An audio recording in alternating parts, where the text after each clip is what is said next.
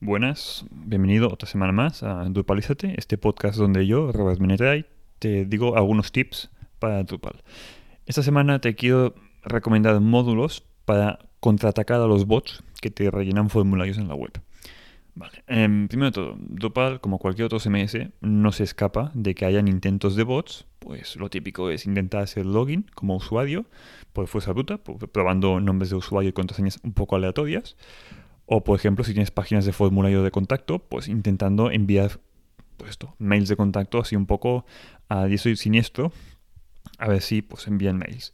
O, por ejemplo, si tienes una plataforma donde usuarios, imagínate una plataforma inmobiliaria, donde tienes usuarios que dan de alta sus inmuebles, en plan idealista, y ponen su mail, y esto genera un formulario de contacto en la página del anuncio, donde pues otros usuarios pueden ir allí y pues deseo contactar porque te quiero comprar la casa o te quiero comprar el coche si fuera un segunda mano o cosas de estas. Pero claro, pueden haber bots que intenten enviar a los formularios de todas las páginas pues texto porque saben que no le va a llegar al administrador de la web, sino que le va a llegar al usuario final que ha subido ese anuncio. Así que cuidado con los bots porque te pueden jugar muy malas pasadas. Desde intentar, entre comillas, hackearte la web y entrar como usuario administrador, si pones admin admin como contraseña, pues cuidado que es factible que venga un bot y puede ver la contraseña admin admin o admin 1234. Que lo he visto en algunas webs que lo ponían en producción como admin admin. Cuidado. Y después lo típico, que es lo que comentaba, enviar mails de forma masiva desde formularios expuestos de, la propia web. Así que, ¿qué formas tenemos para evitar que esto pase en webs en Drupal? A ver, hay varios módulos, ¿vale? Unos más o menos recomendados dependiendo de tu caso de uso. Digamos que uno de los más simples es el Honeypot.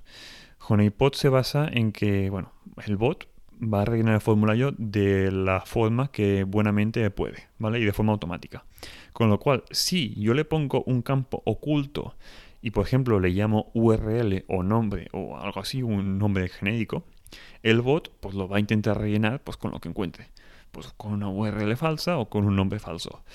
Pero claro, si ese formulario es, por ejemplo, formulario de login, que pido nombre de usuario y contraseña, si le añado un campo oculto que es URL y el bot va y lo rellena, tú sabes de que ese campo oculto mm, realmente un usuario normal no lo rellenaría. Con lo cual, todo el mundo que rellene ese campo básicamente es un bot. ¿Vale? Así que es una forma de. Eh, el honeypot pone una trampa y el que caiga allí sabes de que realmente es un bot funciona relativamente bien, pero se le escapan muchos, ¿vale? Hay bots más sofisticados que detectan si el campo es visible o no y básicamente pues lo ignoran. Así que eh, tiene una eficacia relativa. Yo lo probado en algunas webs, está bien, no sobrecarga mucho lo que es la web en sí, pero tiene sus problemas.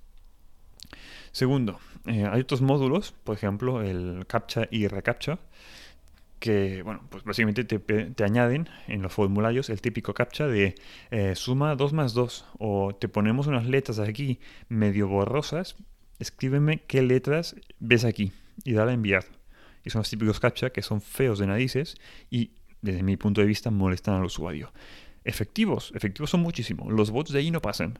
El problema que por usabilidad al usuario le estás molestando.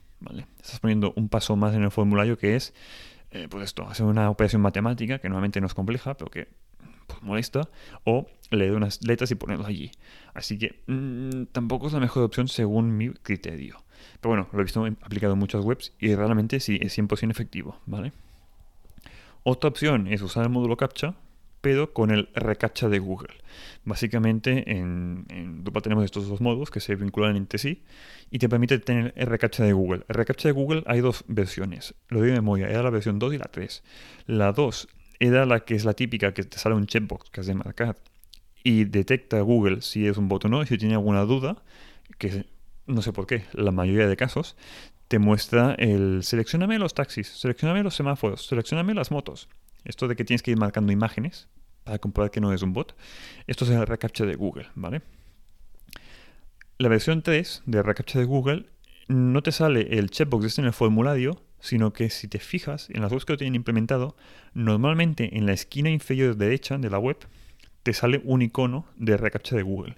Y es porque todos los formularios de esa página tiene implementado este reCAPTCHA automático de Google. Es el reCAPTCHA invisible que le llama Google, ¿vale? O sea, solo se muestra un icono pequeño en una esquina de la web. Em, digamos que es menos intrusivo que la versión 2 o que tener un captcha normal como una operación matemática, pero igualmente, mm, digamos que no siempre es tan invisible, porque algunas veces Google te salta el mensaje de, hey, que no tengo claro si es un bot o no, vuélveme a seleccionar aquí pues los semáforos o lo que sea. Así que en algunos casos sigue molestando al usuario, pero bueno, es una mejor opción que las anteriores.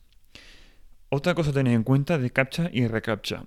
Invalida, esto invalida el tema de cachés, ¿vale? En Drupal. Si tienes un formulario, que por ejemplo, el caso que comentaba antes de idealista o segunda mano, tienes un formulario en todas las páginas de, anuncios de, tu web, que, son tus, tus, contenidos. Y tienes, por ejemplo, pues, yo qué sé, 10.000 páginas de contenido en tu, en tu web. Esas 10.000 páginas tienen un formulario. Esas 10.000 páginas con el formulario tienen la caché invalidada. Con lo cual, por rendimiento, mmm, quizás no es la mejor opción, ¿vale? Es un tema de tener en cuenta. Que el tema de captchas y recaptchas para el tema de performance se ha de ir con cuidado, ¿vale? Y hay otro módulo, que bueno, hay algunos más, ¿eh? pero otro que recomiendo y que últimamente a mí me está funcionando muy bien es el Antibot. Se llama tal cual así, Antibot. Buscas Antibot en Tupa y te sale. Em, básicamente, la forma de trabajar de este módulo es, si no tienes el JavaScript activado, eres un bot. ¿Vale? Con lo cual, hoy en día, la mayoría de navegadores, ya sea desde móvil o desde escritorio, tienes el JavaScript activado. Y en la mayoría de webs, si no tienes JavaScript activado, pues, vas a ver cosas mal. El menú no te va a funcionar, o el desplegable de no sé qué no te va a funcionar. Al final, es hoy en día todas las webs, quien más, quien menos, hace uso de JavaScript, ¿vale? Así que este módulo es, no hay JavaScript activado, no te muestro formularios, que directamente y ni lo carga. Por las pruebas que he hecho yo, es el módulo que mejor está funcionando. No se le escapa casi ningún bot. O sea, en mi caso, en los últimos meses creo que no me ha llegado ningún bot de spam.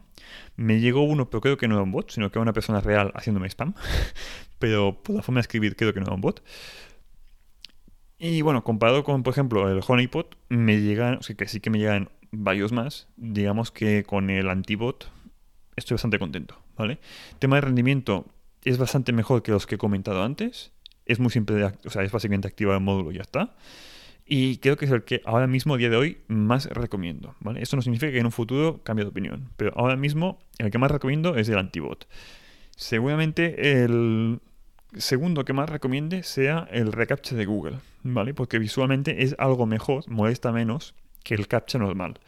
El tercero mejor que recomiendo es el captcha normal, pues que visualmente es muy feo y te rompe el estilo visual de la web, ¿vale? Y si no, también la última opción sería el honeypot. Pues que en mi caso al menos se le escapaban muchísimos bots y me seguía enviando mucho spam. Así que lo tuve que, bueno, al final le puse antibot en mi caso, ¿vale? Y nada más, que espero que si tienes problemas con bots en Drupal, pues que este episodio te haya servido de ayuda. Y si te ha servido de ayuda, menos, pues no sé si es en Spotify o en Apple Podcast o donde me estás escuchando, pero déjame alguna review, estrellitas o lo que sea, ¿vale? Muchas gracias y nos vemos en la siguiente semana con otro episodio de temática Dupaleda.